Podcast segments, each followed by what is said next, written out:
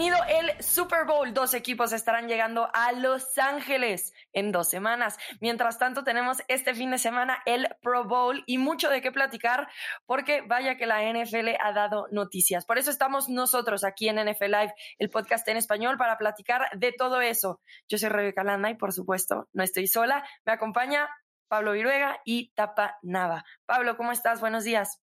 Muy bien, Rebe, ¿cómo estás? Un gusto saludarte igualmente al, TAPA, a nuestros amigos de NFL Live, eh, el podcast eh, en español. Híjole, una semana bien cargada, bien cargada. Suele ser una semana tranquila en lo que como que quieres hablar del Super Bowl, pero dices, no, mejor lo dejamos para la semana del Super Bowl. Este, está el Pro Bowl, pero como que poco eh, te da el tema de qué hablar el Pro Bowl, pero ha habido, ha habido notas y fuertes que simbran a la NFL. Así es, vamos a tener que platicarlo. Y como ya mencionó, además, Pablo, el día de hoy no vamos a platicar del Super Bowl porque tenemos una semana más para hacerlo, pero sí vamos a tocar todos esos temas que sacudieron a la NFL. Tapa, bienvenido.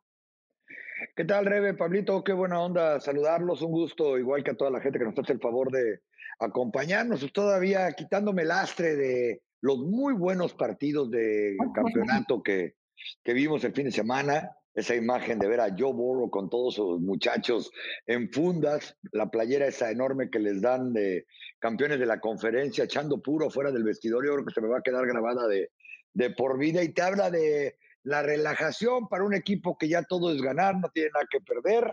Y como dicen ustedes, una semana en la que nada debería de robarle protagonismo, quizá todavía los campeones de conferencia, incluyendo al Super Bowl, pues por ahí lo de Tom Brady, lo de algunas alegatas que ojalá puedan probar si es que en realidad sucedieron y con el gusto de acompañarles como siempre.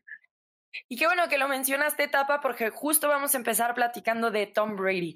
Adam Schefter, compañero de ESPN, salió con la noticia parece ser un poquito adelantado de lo que realmente era y generó distracción el sábado pasado antes de las finales de conferencia y así entonces salió el abogado Don Gee a decir que Tom Brady todavía no había tomado una decisión. Después Tom Brady habló con los Bucaneros de Tampa Bay que estaba lejos de tomar una decisión acerca de su futuro, pero ya esta semana confirmó efectivamente que después de dos 22 temporadas en la NFL, Tom Brady, el coreback más ganador en la historia, el jugador más ganador en la historia de la NFL, se retira a los 44 años de edad. Ya lo habíamos platicado aquí, les había preguntado que si esto es algo que los iba a sorprender. Yo sí iba a estar sorprendida y sí, efectivamente me sorprendí. Pero una vez que lo anunció Tom Brady, como que ya había pasado toda esa primera emoción, por lo que había generado Adam Schefter unos días antes. ¿Qué concluimos entonces de esta decisión de Tom Brady? Algunas palabras referentes a, pues esta nueva etapa que se da a él en su vida, pero que además será raro también en la NFL. Es una nueva etapa para la Liga de Fútbol Americano. Sí, yo, creo, eh, Rebe, que eh, a mí me hubiera sorprendido que regresara, bueno, no que regresara, sino que jugara un año más después de que se dio a conocer la noticia, eh, tanto por Adam Schefter como por Jeff, eh, Jeff, Darlington, nuestros compañeros en ESPN inglés, porque, pues, como lo decíamos acá, para que ellos hayan sacado la nota, o como le llaman en inglés, dado el breaking news, es porque, y con el cuidado que tiene ESPN en el área de Estados Unidos, insisto, en el área de Estados Unidos, en otras partes, aunque es mi empresa, pero no meto las manos al fuego, pero en, en Estados Unidos, eh, la verdad es que eh, cuidan muchísimo la información, muchísimo. Y si una información como la de Brady salió a conocer por Schefter y por Darlington es porque estaban 100% seguros que iba a ocurrir. Eh, creo que el tiempo es muy adecuado. Creo que el tiempo incluso Brady lo, lo, tiene planeado para esta semana, porque él sabe que es una semana en la cual pues hay un intermedio, hay, hay, hay una pausa de la NFL previo a, al Super Bowl, ya han pasado las finales de conferencia, me refiero, me refiero a la confirmación de la noticia, y también le da tiempo a su equipo de encarar agencia libre, de probables cambios en el staff de cocheo, porque hasta ahorita no sabemos si se va a mantener el staff de cocheo o pueden salir algunos asistentes, eh, le da tiempo para ver también eh, el tema de la sucesión, del draft, de, de muchas cosas, ¿no? Entonces, creo que eh, el tiempo es el adecuado en el cual lo confirma Tom Brady, lo hace a través de sus redes sociales en un largo, largo comunicado.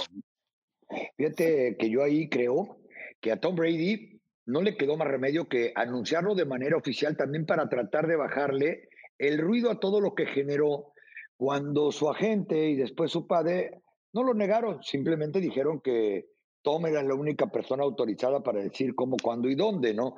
Y precisamente porque creo que la molestia de Brady es que él pensó que le estaban restando protagonismo a los juegos de campeonato de conferencia. Y muy probablemente le dijeron, mira, de todos modos, si ya estalló la bomba, si es un hecho que te vas a ir, preferible ahorita, el lunes, eh, prácticamente dos semanas antes del juego de, del Super Bowl, para que ya una se deje de hablar esto, es como, ok, hasta aquí vamos a hablar y no quiero volver a hablar, y que cuando lleguen los equipos a Los Ángeles ya nadie esté atrás de ellos. Yo estoy prácticamente seguro, muchachos, que él pensaba anunciarlo, no sé, por lo menos de manera pública, pues no sé, un par de semanas después del Super Bowl o el siguiente viernes, ya cuando haya, porque es una persona que generalmente, o por lo menos la impresión que a mí me ha dado, es de que el protagonismo no es precisamente el que se quiere ganar a través de los medios, sino lo hizo a través del campo de juego de una manera muy merecida.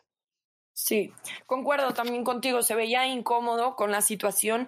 Hablabas un poco de la declaración, Pablo, que hace en sus redes sociales y es extenso, explica un poco de por qué se está retirando, dice que ya no puede ni está dispuesto a invertir el tiempo, el compromiso que se requiere para poder jugar en la NFL y ser lo mejor que puede ser. Yo creo que sigue siendo muy competitivo. A mí sí me hubiera gustado seguir viéndolo en la NFL, pero es evidente que su familia en este momento tiene un peso más importante y eso hacer, es momento de hacer una transición. Lo que a mucha gente le sorprendió, y esto es algo que yo creo que no debe de ser sorpresa, es que no mencionó ni a Bill Belichick ni a los Patriots cuando se retira. Y ahora no olvidemos que cuando sale de los Patriotas es cuando les pone el mensaje y les agradece a él y a, ellos y a toda la afición de Nueva Inglaterra por, por el tiempo que había pasado ahí. Entonces me pareció que ahí también se estaba haciendo un poquito más drama del necesario. Pero bueno, ahora Tom Brady se va, ¿qué es lo que sigue? ¿Qué es lo que sigue para la NFL? ¿Alguien va a llegar a ocupar ese espacio de un jugador que sea tan dominante? 49% de las temporadas que jugó Tom Brady, llegó a un Super Bowl prácticamente. ¿Podemos ver a alguien más siendo así? Eh, yo, creo que difícilmente lo vamos a poder ver. Habrá jugadores que logren tomar eh, eh, el lugar de Brady, me refiero en cuanto a imagen, en cuanto a presencia, en cuanto a, a estadísticas temporada a temporada, pero pensar que alguien pueda superar lo que hizo Brady en cuanto a récords, se tienen que combinar muchísimas cosas, muchísimas cosas para que, para que se dé lo que Brady hizo. Lo más importante es el talento que tiene el jugador. Y no hay duda que tenemos jugadores con mucho talento, Patrick Mahomes, eh, Josh Allen, Justin Herbert, el propio Joe Burrow, que muy temprano está llegando a su primer eh, Super Bowl, Lamar Jackson, aunque en la última campaña estuvo, estuvo eh, lesionado en gran parte de ella o al final. Pero e, ese es por un lado, o sea, estamos hablando del talento del jugador. Ahora, la preparación del jugador, porque mm, a, mí me queda claro algo que, que dijo, eh, creo que fue Teddy Bruschi o, o, Ninkovich, los compañeros de Brady eh, en los Patriots. Decían, todos vemos lo que hace un jugador los domingos, porque obvio nos sentamos a ver los partidos y es donde aparecen los jugadores en el domingo. Nadie ve lo que hace un jugador de lunes a viernes, nadie lo ve. Oh, oh. Y la preparación que tenía Brady de lunes a viernes era excepcional. Por eso lo mantuvo a este nivel. No solamente la preparación del juego, el estudio del juego, la comunicación de sus compañeros, la preparación de su cuerpo y el cuidado de su cuerpo. Y las nuevas generaciones hoy en día, aunque no les guste que a alguien de otra generación les diga que las nuevas generaciones suelen no cuidar su cuerpo, entonces ahí tenemos otro aspecto. Y por último, eh, para darle paso también al tapa, creo que hay otra situación que no va a depender solamente del jugador. Aquí estoy hablando solamente de dos factores bien importantes que depende del jugador, talento y preparación, pero hay otros que tienen que ver con gerencia general, tope salarial, agencia libre. Y en ese sentido, los Pats lograron manejar muy bien todo eso alrededor de Brady. Entonces, todas esas cosas se tienen que combinar para que puedas tener un jugador que dure tanto tiempo en la NFL a un alto nivel. Sí. Agregaría nada más a tu lista del final cocheo también, porque gran parte de lo que hizo Tom Brady es que tenía una estructura muy firme a su alrededor. Pudimos haber pensado que, no sé, Justin Herbert tenía muchísimo talento o eh, Daniel Jones tiene muchísimo talento por pensar en algo, ¿no? Pero la estructura a su alrededor es tan inestable que el jugador ni siquiera puede dar frutos. Está muy difícil. Tom Brady llegó a un muy buen ambiente. ¿Tapa? Sí, yo creo que en realidad, si uno se pusiera a contemplar todos los factores que ustedes ya mencionaron, al que agregaría hasta la suerte por ciertos momentos, sobre todo para los somos medio supersticiosos, hay que restarle también ya el margen de error. ¿A qué me refiero? Rebe, por ejemplo, puso Justin Herbert. Yo no dudo que Justin Herbert incluso tenga más talento natural que el que tenía Tom Brady. Ustedes hablaron, obviamente Brady tuvo que trabajar, tuvo que disciplinarse, tuvo que hacer un montón de cosas de las que él mismo mencionó que por supuesto que él podía seguir jugando fútbol americano en la, en la NFL, más de 5 mil yardas, 43 pases de touchdown, se retira como el mejor en los dos departamentos probablemente más importantes que hay para un coreback en el tipo de equipo que él jugaba, ¿no? Pero lo que ya no quería era seguir con la preparación, con la disciplina en ese aspecto.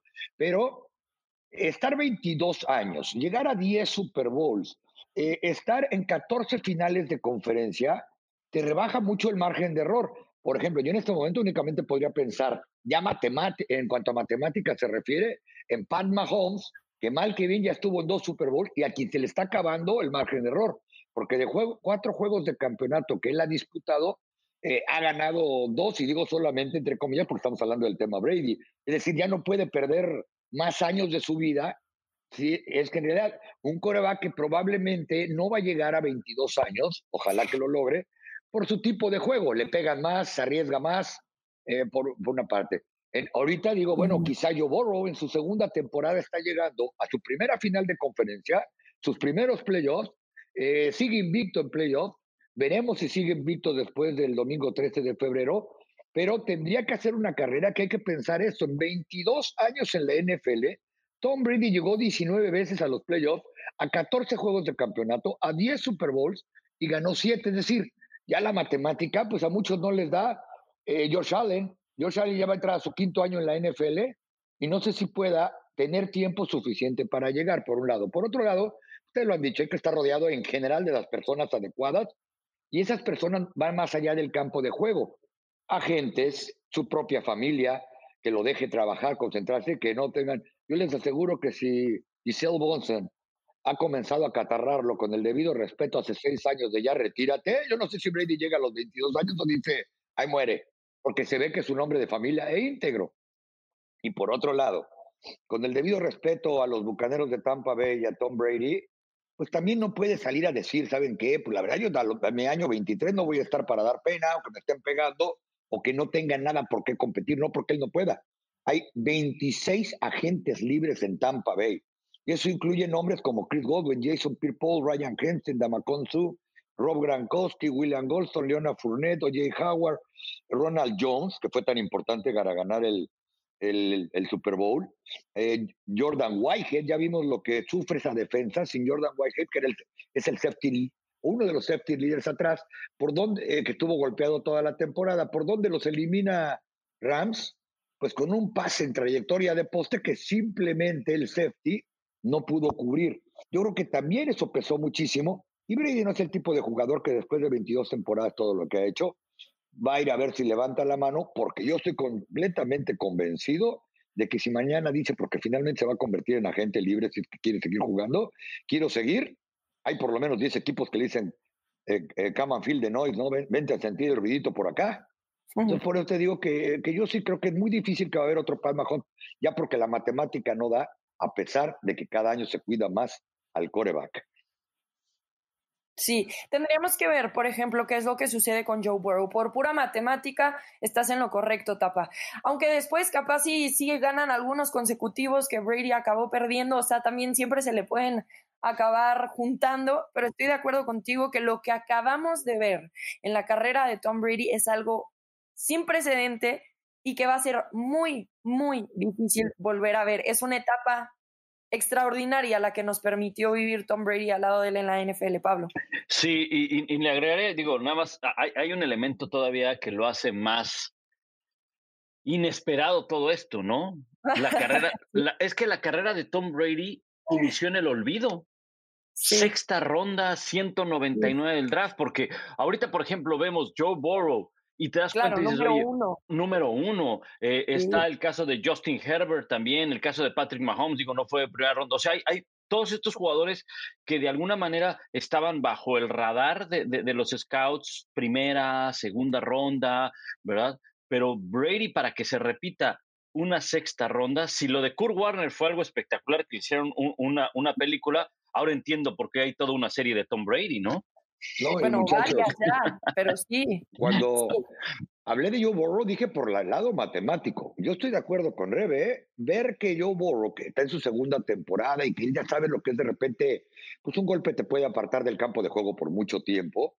Eh, pues sinceramente, ahora vamos a ponerlo de esta manera.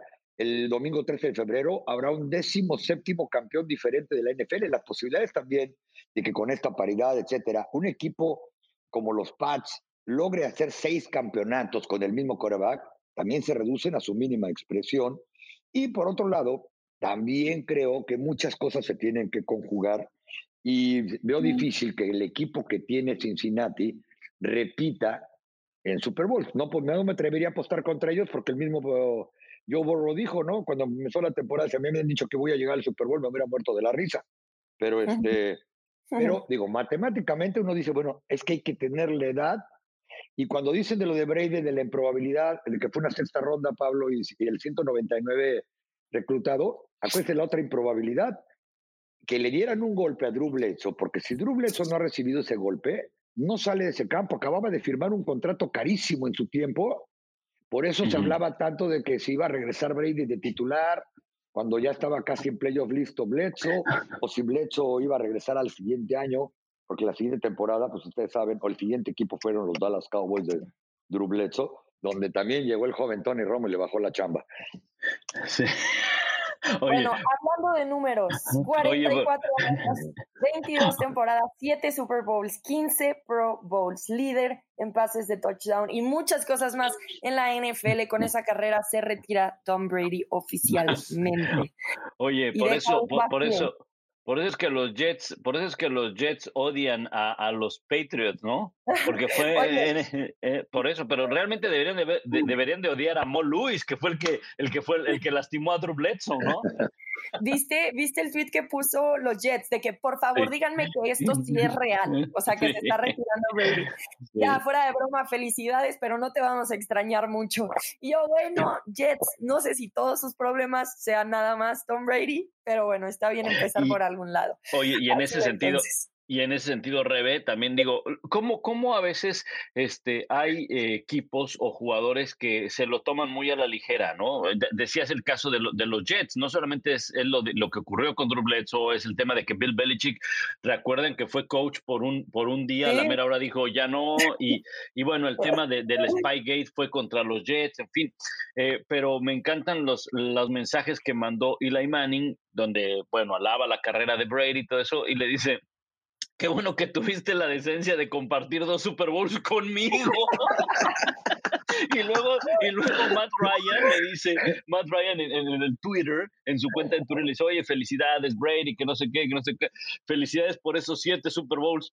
La verdad me hubieran gustado que fueran seis. Oye, y hay muchas cuestiones, ¿no? Eh, no tardó en retirarse Bueno, no sé si decir de manera oficial, porque no lo ha hecho de manera oficial, tiene que llenar todo el papeleo.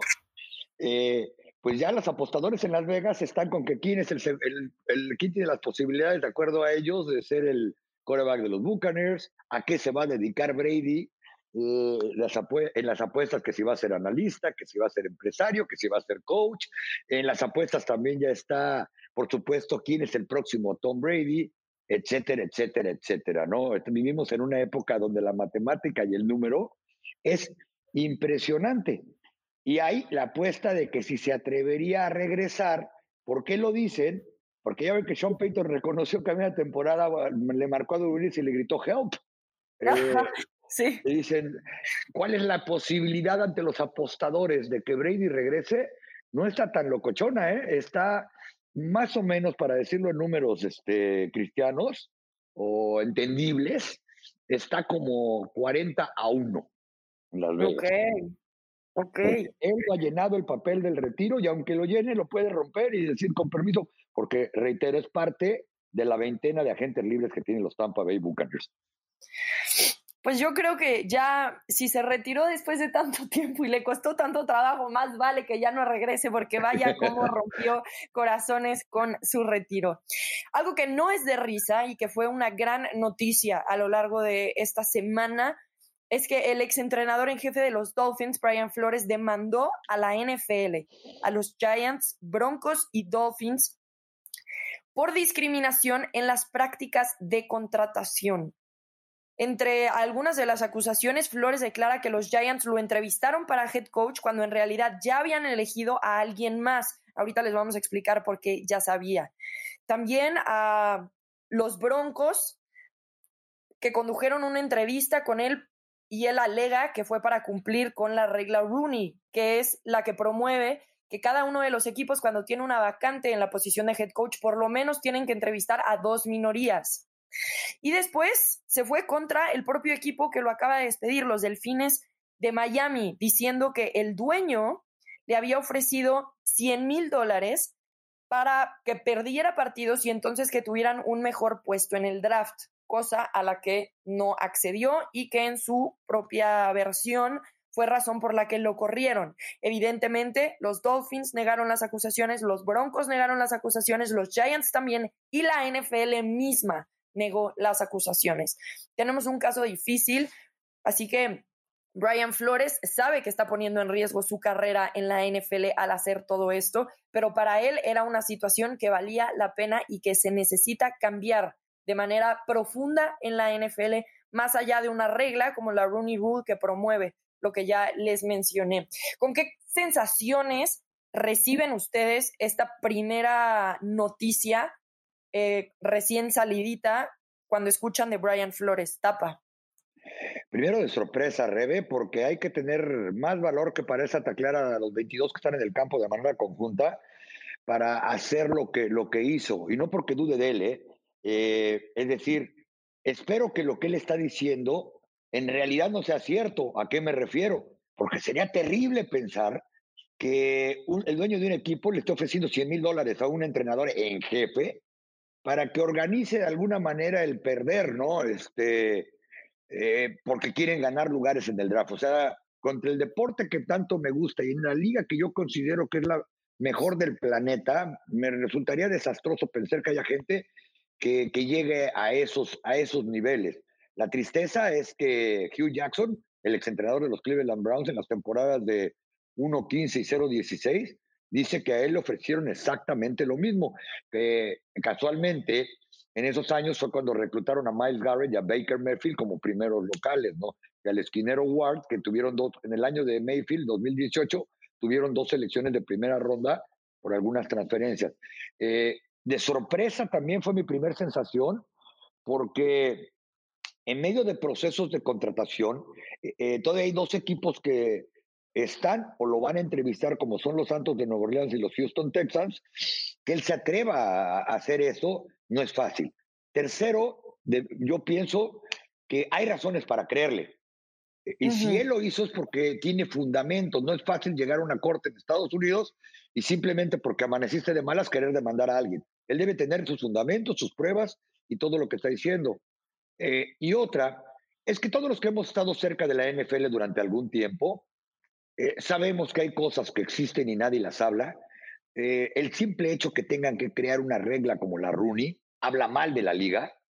El pensar que hay un, entre, un coordinador ofensivo tan exitoso como Eric Bainemi, que el año que debutó de coordinador ofensivo lo hizo con un coreback novato llamado Pat Mahomes y desde entonces han llegado a cuatro campeonatos de conferencia consecutivo, han hecho un monopolio de la división oeste de la conferencia americana y que nadie le haya ofrecido una posición de entrenador en jefe, o que este año, precisamente con base en lo que ha sucedido con Bainemi, porque algunos justificaron que como llegaba hasta el Super Bowl no podían entrevistarlo, hayan puesto a prueba la regla de que ahora pueden entrevistar a los asistentes después de la semana 16 y que en realidad nadie lo haya mencionado entre los candidatos principales para entrenador en jefe, ya solamente quedan dos lugares y pues cada vez se va más acortando más.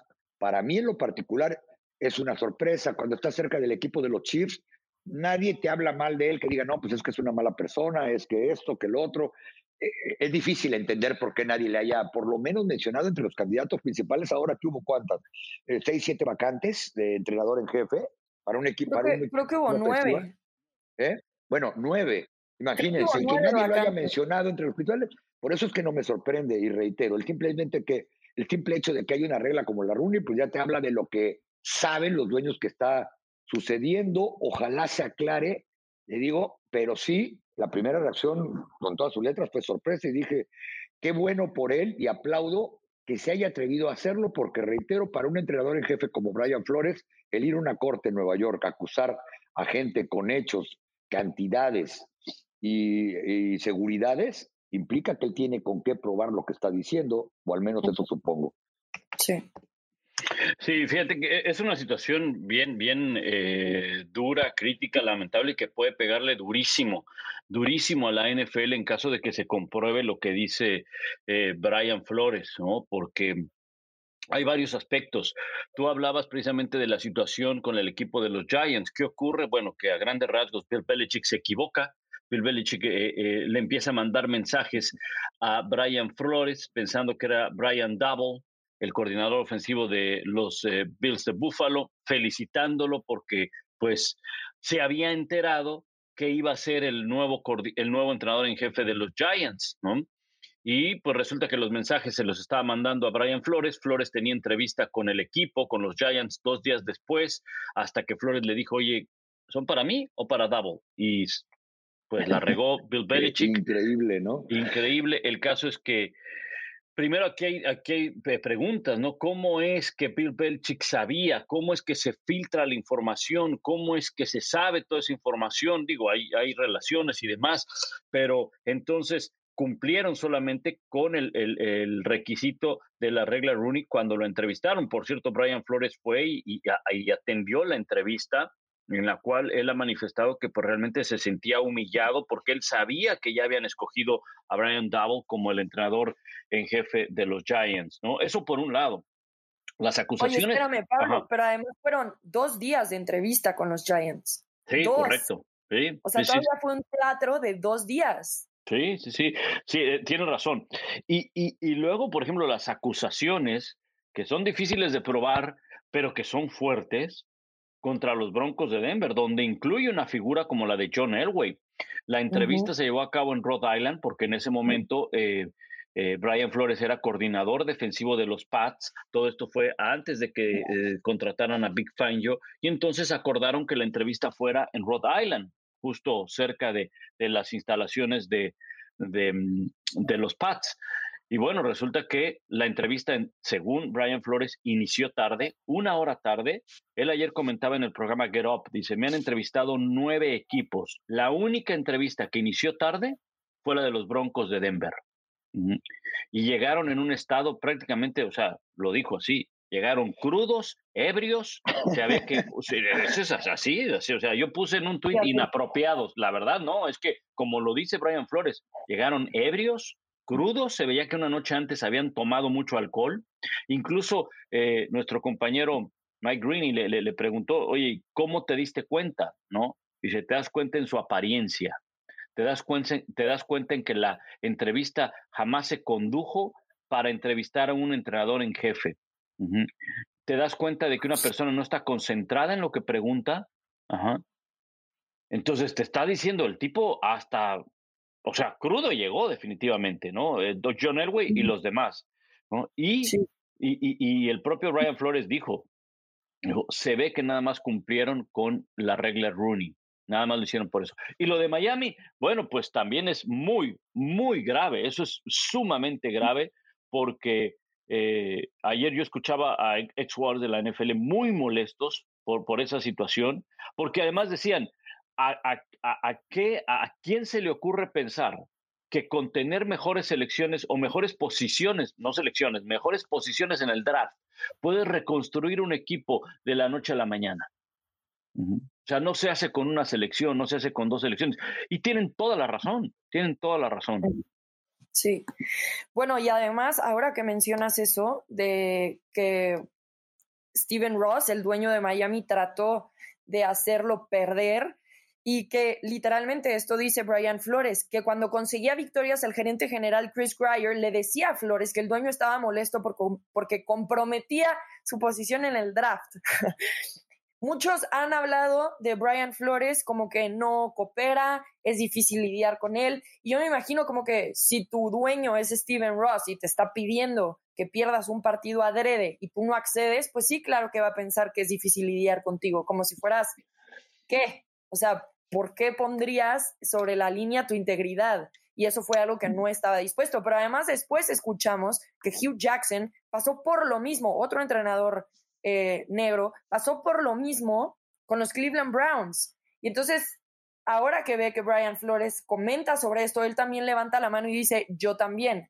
A mí lo que me sorprendió fue la primera reacción de la NFL. Generalmente escuchas cómo la NFL dice, estamos al tanto de las acusaciones, vamos a investigar al respecto, eh, vamos a considerar todas las versiones y los lados y después hablaremos. Y no, la NFL en este caso salió contundentemente a decir que ellos no aceptaban las acusaciones y que además los equipos de la NFL trabajan durísimo para hacer integración en la, en la liga, ¿no?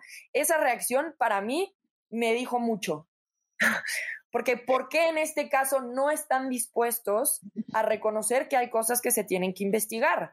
Porque evidentemente Flores tiene evidencia, como lo primero que presentó fueron los screenshots de la conversación con Bill Belichick, dos días antes de su entrevista con los Giants.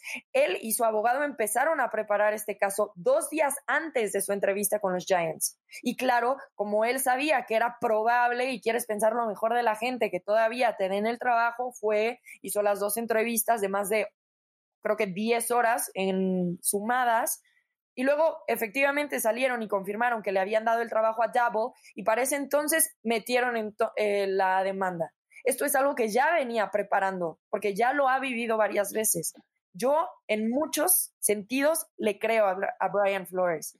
Y también algo que él mencionó es, gracias a la Rooney Rule, hay más racismo que antes.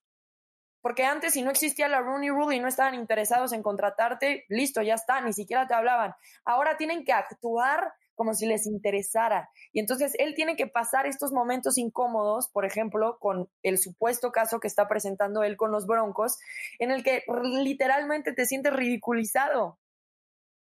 No, y por otro lado, esto de la regla Rooney, por eso lo comenté hace rato, que desde ahí ya hay un problema donde tenga que haberla, donde hace un tiempo la subieron a que eran dos personajes de la organización de minorías a los que tenían que entrevistar, ¿no? Imagínate que obliguen a alguien porque te voy a obligar, no porque tengas la capacidad, sino porque tenemos que hacerlo de esa manera, ¿no?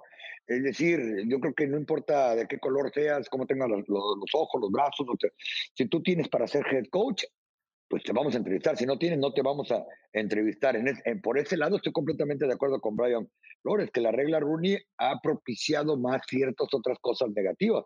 Por otro lado, en el caso de Hugh Jackson, pues yo no sé si el señor, que ahora es coach colegial en Gremlin State, eh, un nivel de dos, una escuela con mucha, mucha tradición por muchas razones, pero que no compite por campeonatos nacionales, pues eh, esté dispuesto al escrutinio también en el que va a estar metido él, porque casualmente, reitero, después de que él dice que también los Cleveland Browns le pidieron que tratara de no ganar partidos para no completar sus lugares en el draft, es cuando tiene dos primeras selecciones globales, o sea, tuvieron la peor marca. Mi pregunta es, entonces Hugh Jackson sí se prestó a eso o no se prestó, ¿no? Es decir, se va volviendo un, círculo en el que probablemente eh, pues la liga no va a salir muy bien librada de ciertas cosas.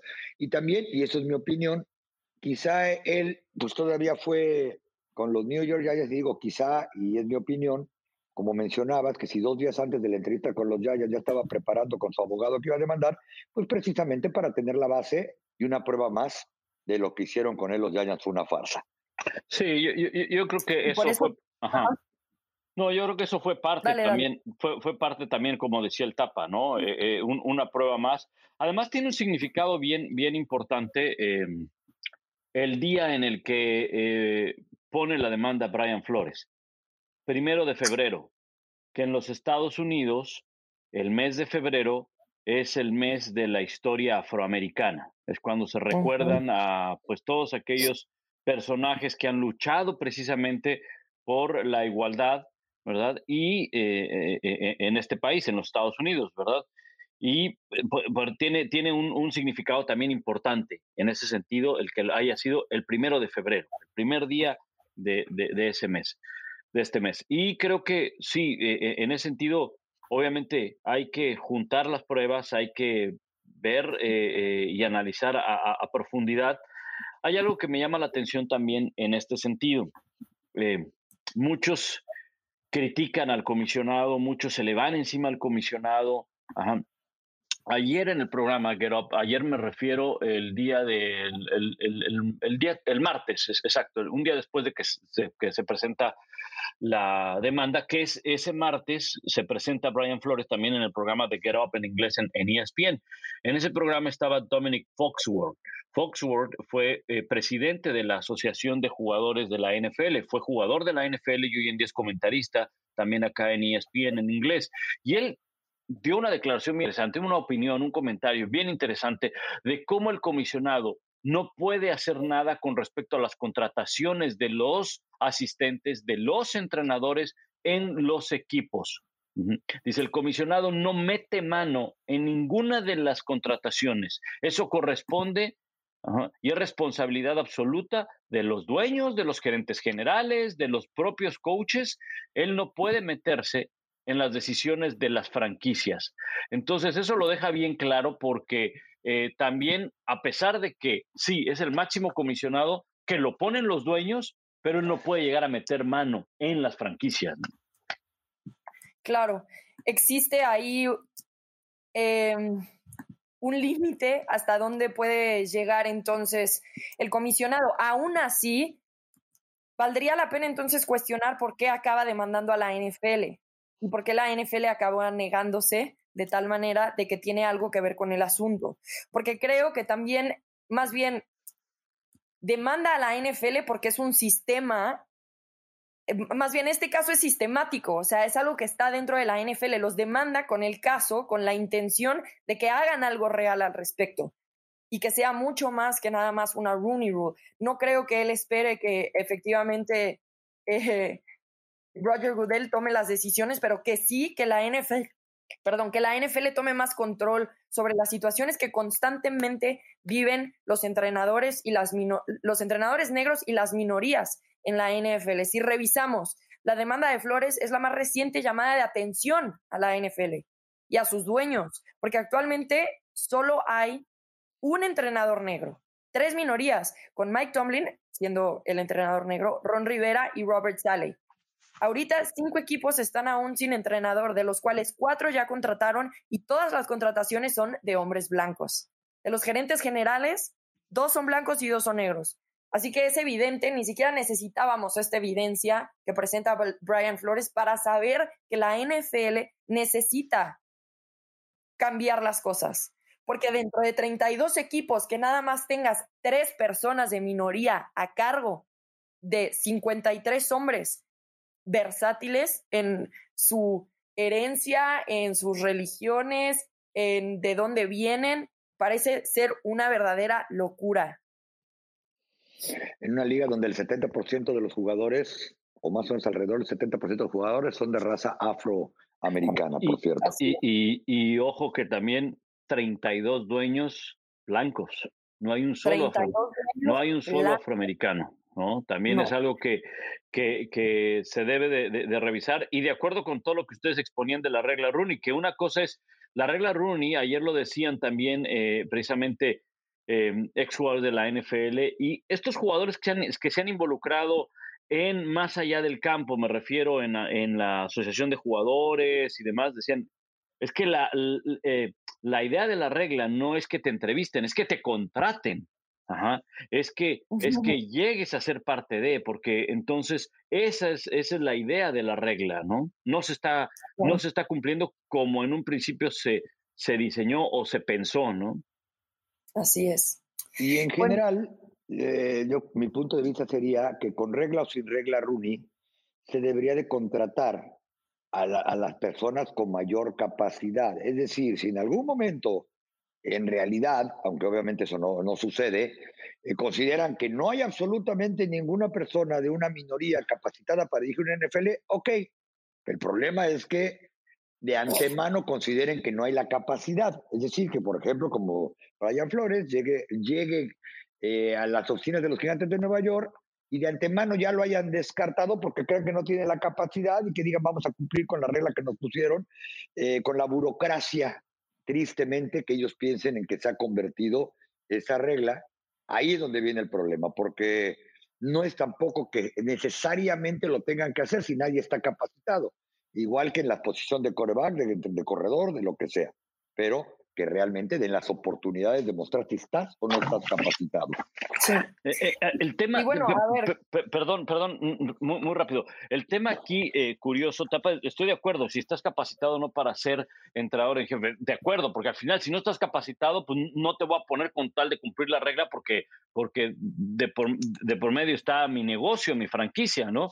El tema es que también hay que ver cuántos asistentes afroamericanos hay, a cuántos se les promueve, cuántos coordinadores hay. Y, te das cuenta que hay muy buenos coordinadores eh, afroamericanos de los cuales se habla de que podrían llegar a ser y que al final no lo son, ¿no? Entonces, eh, e, es algo, insisto, también bien interesante y que habría que estar bien, bien metido en cada uno de los equipos y en las relaciones y en las comunicaciones y en lo que se, se maneja para, para determinar por qué al final no le dieron esa oportunidad a un coordinador afroamericano. Sí, sí, es evidente que para llegar a puestos en la NFL de coacheo, no nada más tienes que ser bueno, tienes que tener buenas relaciones, gente que abogue por ti, que te adelante. Y bueno, evidentemente es un tema por lo que los entrenadores negros les cuesta un poco de más trabajo y se nota nada más en la cantidad de minorías que hay en estos puestos de poder, tanto de entrenadores como de gerentes generales y dueños en la NFL, que ese es ya otro proceso. En este carrusel de entrenadores que ha habido en esta temporada baja. Había nueve vacantes para head coach. Cuatro de ellas ya están definidas. Josh McDaniels a los Raiders, Brian Dabble a los Giants, ya lo habíamos mencionado, Matt Everflus a los Bears y Nathaniel Hackett a los Broncos. Eso deja a los Santos, a los Vikings, Texans, Dolphins y Jaguars todavía buscando entrenadores. ¿En qué terminará este carrusel? Bueno, eh, eh, en el caso de los Vikings, este miércoles tuvieron una entrevista con eh, Jim Harbaugh y bueno, pues Jim Harbaugh el, jueves por la mañana, fuentes de ESPN señalaron que Jim Harbaugh se va a mantener, va a regresar para la temporada del 2022, perdón, del, sí, del 2022 va a regresar con Minnesota. Por lo tanto, pues es muy probable que en Minnesota, que en Minnesota, en Michigan, perdón, va a regresar a Michigan ¿verdad? Y en Minnesota es muy probable que contraten a Kevin O'Connell, muy probable que es el coordinador ofensivo de los eh, Rams. Obviamente no lo pueden hacer oficial, sino hasta que pase el Super Bowl. Y la verdad es que yo creo que también eh, prácticamente todos los equipos ya tienen definido por quién quieren ir y ahorita le van a bajar el pie del acelerador para anunciar nombres a los que ya hayan trascendido precisamente para tratar de quitarle, para tratar de evitar quitarle protagonismo al, Super Bowl. Incluso ustedes recordarán que no hasta hace mucho estaba prohibido anunciar ciertas cosas durante la semana del Super Bowl y una de esas era el nombre de, de los nuevos head coaches en la NFL. Eh, yo creo que los Houston Texans, por ejemplo, una franquicia que llevó a David Cooley, que era el entrenador debutante en jefe de mayor edad en la historia y que lo despide después de una temporada en la que, le dieron cero equipo para competir, pues probablemente ellos son los que siguen navegando pensando, pues a ver, a ver qué onda, ¿no? A ver si para ahí de finales de febrero ya sabemos a quién vamos a contratar o no, pero es muy probable que la semana siguiente, después del Super Bowl, es cuando se terminen de llenar la gran mayoría de las vacantes que aún quedan. Así es. Lo que ya quedó claro es el nuevo nombre de los Washington, del equipo de Washington, no quiero adelantar, de los, del equipo de Washington, anteriormente llamado Redskins. Ya sabemos la polémica, hubo cambio de nombre por dos temporadas se mantuvieron como Washington Football Team y esta semana anunciaron que a partir de ahora y en adelante se llamarán los Washington Commanders, los comandantes de Washington. ¿Les gusta el nombre? ¿Cuáles son sus impresiones, Pablo? Pues yo creo que, digo, la verdad a mí, a mí no, no, no, no me gusta mucho, ¿verdad? Pero eh, es cuestión de acostumbrarnos, ¿no? Ya hasta me estaba gustando Washington Football Team, ¿no? Entonces, entonces este, el Washington FC como eh, equipo de otro deporte. Como de otro deporte, sí, el Washington FC. No, es, cosa yo creo que de, acostumbrarnos y, y, puede ser que, que empezamos, porque ya empezamos a ver estos uniformes, Washington lo hace, en algún momento también lo pueden llegar a hacer otros equipos, un poquito más, más este, saliéndonos de lo, de lo tradicional, ¿no? Yo creo que como se ve también a veces en el fútbol americano colegial, que ya hay eh, otro diseño de uniformes, ¿verdad? Yo creo que puede ser que, que esto dé pauta a que algunos equipos no cambien de nombre definitivamente, pero vengan con unos mejores diseños. No estoy diciendo que estén feos los de ahora, pero pues todo cambia, ¿no? O sea, el casco de los Bengals con los con el con el no el mote de Bengals en el casco pues en su momento yo creo que haber sido lo más espectacular lo más bonito ¿va? pero cuando sacaron pues, las rayas en el casco pues ya fue otra historia no a ver qué a ver qué se presenta pero creo que el uniforme está padre a mí me gusta y, el nombre no está mal lo que me llamó la atención es que lo cuidaron tanto el nombre tanto, tanto lo cuidaron. No sé si ustedes se dieron cuenta cómo, cómo lo espolearon en, en Twitter. Lo cuidaron tanto que resulta que fue en la cuenta de Yahoo Sports que yo lo vi. un helicóptero se acercó al estadio y con una, y con una cámara se acercó, hizo el zoom y alcanzó a, encontrar uno de los banners dentro del estadio de Commanders. Entonces, desde ya un, día, un, día, antes ya lo habían espoleado ahí el nombre. A ver, Tapa, ¿tú qué opinaste? Porque como que yo veo que la mayoría de la gente realmente no le causó mucha emoción. Es que yo soy uno de los que no le causó emoción en realidad, pero tiene razón Pablo, ¿eh? probablemente porque cuesta trabajo eh, acostumbrarse. Es difícil encontrar un nombre para un equipo eh, que no vaya a ofender a nadie, que no esté ya bien choteado. O sea, ¿cómo hay equipos que se llaman igual todos, sobre todo en Estados Unidos en nivel preparatorio y colegial? La verdad. Este, eh, hay que ahora tratar de también ser creativo. No querían meterse con los colores. Es decir, yo creo que no fue, no fue fácil para ellos.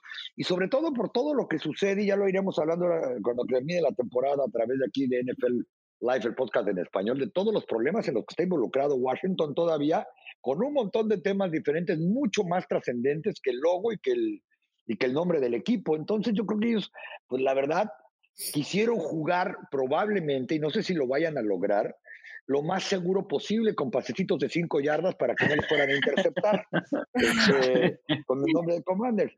Pero pues al estilo de Washington, pues ya le encontraron este, algunas ahí cuestiones de imprecisión, ¿no? Por ejemplo, pusieron en su escudo eh, los años en que ganaron sus campeonatos de la NFL, incluyendo el 83, 88 y 92, que es la era del Super Bowl pues ahora ya se están quejando, y creo que hay razón en la queja, de que se equivocaron, porque el campeonato que hice el 83 lo ganaron en enero del 83, pero fue la temporada de 82.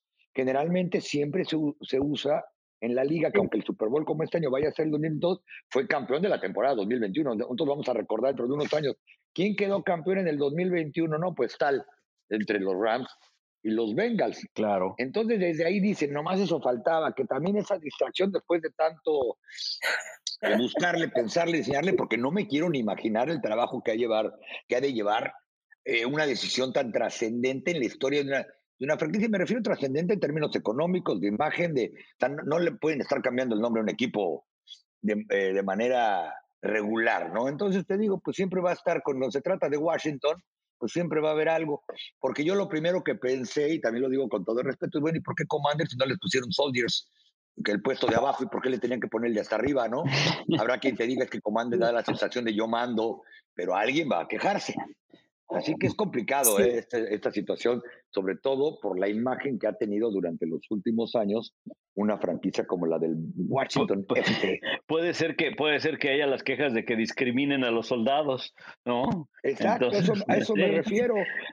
O que digan, ah, entonces nada más los commanders importan, ¿no? Y nosotros que hacemos la chamba que... Claro, la milicia, ¿dónde está? Yo te diría algo, es que con ese tema es bien difícil, bien difícil. Nunca vas a quedar bien con nadie, nunca vas a quedar bien con nadie en cuanto a colores, en cuanto a nombre, en cuanto a... Entonces, ya está, se llaman commanders y está. A nosotros, ¿qué nos afecta, no? Lo único que nos afecta es que jueguen bien o que jueguen mal, que den espectáculo, ¿no? Sí, lo que a mí me sorprendió es que después de dos años. Grupos de focus donde todo el mundo opina, dan nombres, opciones. Dos años de eso, dos años de votaciones, de pon aquí tu idea en internet, de encuestas abiertas, que hayan llegado a Commanders. O sea, no puedo creer que esa fue la mejor dentro de todas las opiniones que les pudieron haber dado. O sea, se me hace aburridísimo el nombre. Eso es, lo que, a lo mejor, Rebe, no sabemos, pero a lo mejor el 90% eran Redskins, ¿no? Entonces. que se quede el nombre, bueno. O sea, bueno, yo no número, el número dos, aburrido nombre y que luego además no te da mucho. O sea, me parece que hay demasiadas opciones. Lo que sí respeto y agradezco, y creo que más bien los fanáticos de Washington lo agradecen más, es que hayan respetado los colores, porque eso también lo pudieron haber cambiado.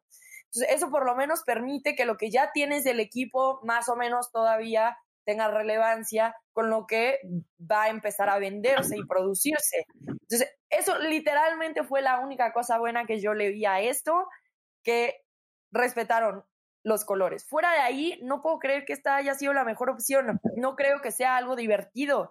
Sigo creyendo que esto apega, apela a la fanaticada de mayor edad y no a los que van llegando como aficionados de la NFL y que se van a traer por un nombre no veo a gente de mi generación o más abajo pensando, ah, wow, yo le quiero ir a los comandantes. De modo, Pablo, ya nos tocó el sí, ya, ya, ya, ya nos pasó. Ya nos estamos acostumbrando, Rebe. Este, no, ya es mejor, ¿eh? Bueno, se supone que comandantes decidieron que porque son de la capital y ahí está el comandante en jefe de las Fuerzas Armadas de los Estados Unidos, ah. que es el señor presidente de este país. Pero por otro lado, después de dos años, muchachos, ¿Se acuerdan que hace unos meses Cleveland anunció que se llamaban Guardians y estos compas le ponen Commanders? Pues de qué estamos hablando, ¿no?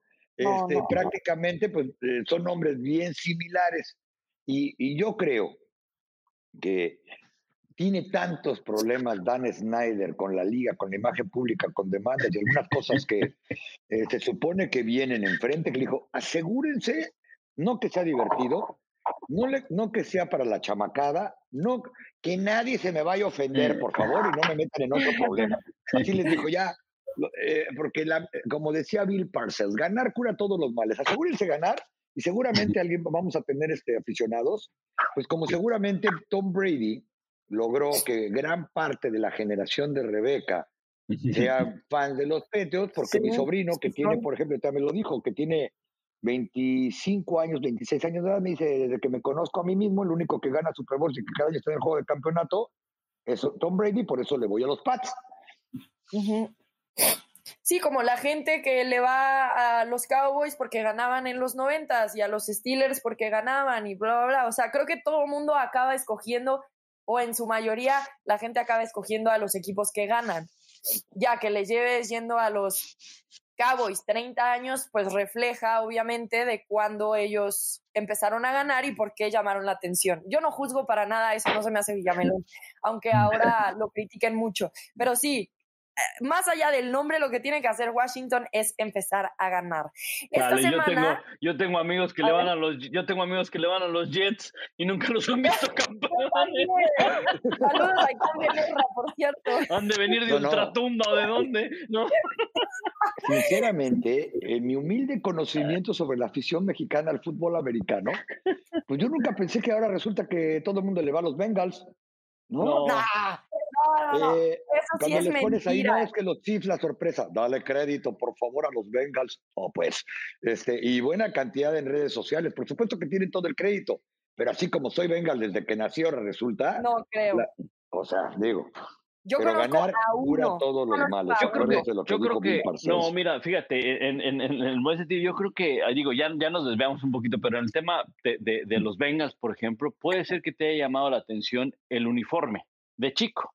Eso se puede llegar, a, eso puede darse, ¿no? En el caso de los Jets, la verdad sí yo no lo entiendo. O sea, yo nunca he platicado con Eitan por qué, ni con Poncho Mancilla, que es otro cuate que conocemos que le va a los Jets. Muchos de ellos es por, por eh, porque, o, porque el papá le va, le va a los Jets, y bueno, es, o por, o, por otra, porque empezaron a odiar a, a los Pats, ¿no? También. Fueran fans de Mar Sánchez, un saludo para él, por cierto. también, ¿eh? También, eso puede ser. Pero bueno, ahí ya le iba a los Jets antes de que la tribuna completa de, que su porra oficial eran los hijos de Sánchez, cuando se armó aquella polémica de que pintaba los colores patrios ah, de México en el protector bucal, que se armó cierto escándalo, tenía una parte completa, porque Mar Sánchez, y lo digo con todo respeto, era un ídolo en la Universidad del Sur de California y sigue siendo un ídolo por lo que hizo en high school en el área de Mission Viejo, en el sur de Los Ángeles, al norte de San Diego. Bueno, ya nos desviamos, pero hablando de buenos equipos y buenos jugadores, este fin de semana está el Pro Bowl. No afecta en realidad, ya lo sabemos, ningún tipo de escenario para el Super Bowl, pero es un gran momento para disfrutar a los mejores jugadores de la NFL. Lo mejor de lo mejor está en Las Vegas. Ya cambiaron de Hawái a Las Vegas ya desde hace un par de años. Este, así que, bueno, por ahí vamos a estar. NFL, perdón, ESPN va a estar por allá. Me parece que John Sutcliffe está en la cancha hablando con los jugadores. Pablo, ¿te vas a presentar también en Las Vegas? Sí, sí, no porque sea Pro Bowl, pero porque tengo que trabajar. Andan buscando coreback. Están buscando un coreback, no va a ir Brady. Este, este, no, sí, ahí estaremos Lalo, eh, John y, y, un servidor ahí narrando, narrando el partido. De una vez se los digo, yo sé que lo van a hacer corajes y todo eso. Es, un es el único partido que la NFL tiene que es de exhibición. Es el único. Ajá, es de exhibición, ni siquiera los de pretemporada, porque en la pretemporada los que buscan su puesto sí se dan catorrazos. En este, no, es de exhibición y no esperen que haya capturas, que haya un... No, no, no, porque no, no es así. Hay que entenderlo de esa manera. ¿no? Sí, hay como como una regla no escrita de que en estos partidos lo que tienen que hacer es cuidar el físico, digamos así. No poner en riesgo sus, sus futuros en la NFL. Así que bueno, aunque vemos lo mejor de la NFL, en realidad es un juego más para divertirse, para ver a los jugadores en los drills de skills, porque acuérdense que esto realmente dura prácticamente toda la semana, así que vemos otras cosas más allá del partido a la mera hora. Entonces lo tendremos por ESPN y también el Super Bowl entre los Rams y los Bengals lo vamos a tener en ESPN y por eso la próxima semana NFL Live, el podcast en español, en su mayoría va a ser grabado desde Los Ángeles. Y solo añadiría con el Pro Bowl, que a mí me encanta, no solamente desde que, la época actual, de siempre, ver de compañeros de equipo, gozar, divertirse, eh, a tantas estrellas de tan diversos equipos. Eh, ver cómo, no sé, un coreback como Russell Wilson, que va a reemplazar a Tom Brady, le lanza un, pase, por ejemplo, a CeeDee Lamb de los Dallas Cowboys. Como un linebacker alineado como Micah Parsons puede estar con un linebacker de Chicago, por decir algo. Eso hay que disfrutarlo, el verlos compartiendo campo. Pero cierto, estoy con Pablo, el que cree que va a ver el fútbol americano este, en su máxima expresión, eh, pues no, no es el, partido, pero hay que gozarse, ver es como ver un juego de estrellas de la NBA, más que como el NBA no es tan de, no es tan de contacto, pues quizá, pero al final, cuando se anotan casi 200 puntos cada equipo, pues tampoco están viendo el mejor básquetbol del mundo. Así que los invitamos a seguir el Pro Bowl por las pantallas de ESPN junto a Pablo, Lalo y John. También tenemos el Super Bowl en las pantallas de ESPN solo para México y también estarán los mismos que mencioné, Pablo Viruega, Lalo Varela y John Spotliff desde la cancha. Es momento de despedirnos ya de NFL Live, el podcast en español. Voy a darle la palabra a Pablo rápidamente para que se despida y también tapa Gracias, Rebe. Nos escuchamos el próximo domingo. Como bien decías, el Pro Bowl, Estados Unidos y ESPN Deportes, toda Latinoamérica, el Super Bowl solo para Latinoamérica, toda Latinoamérica y también lo tendremos en Star Plus, el Super Bowl y toda la cobertura. Ahí nos esperamos. Sí, y toda la cobertura del Pro Bowl y del Super Bowl, ya lo saben, a través de todas las plataformas de ESPN, espndeportes.com. Un gustazo, como siempre, muchachos. Muchísimas gracias, Pablo Tapa. Gracias a ustedes por acompañarnos en este nuevo episodio de NFL Live, el podcast en español. Yo soy Rebeca Landa. Nos escuchamos. Hasta la próxima.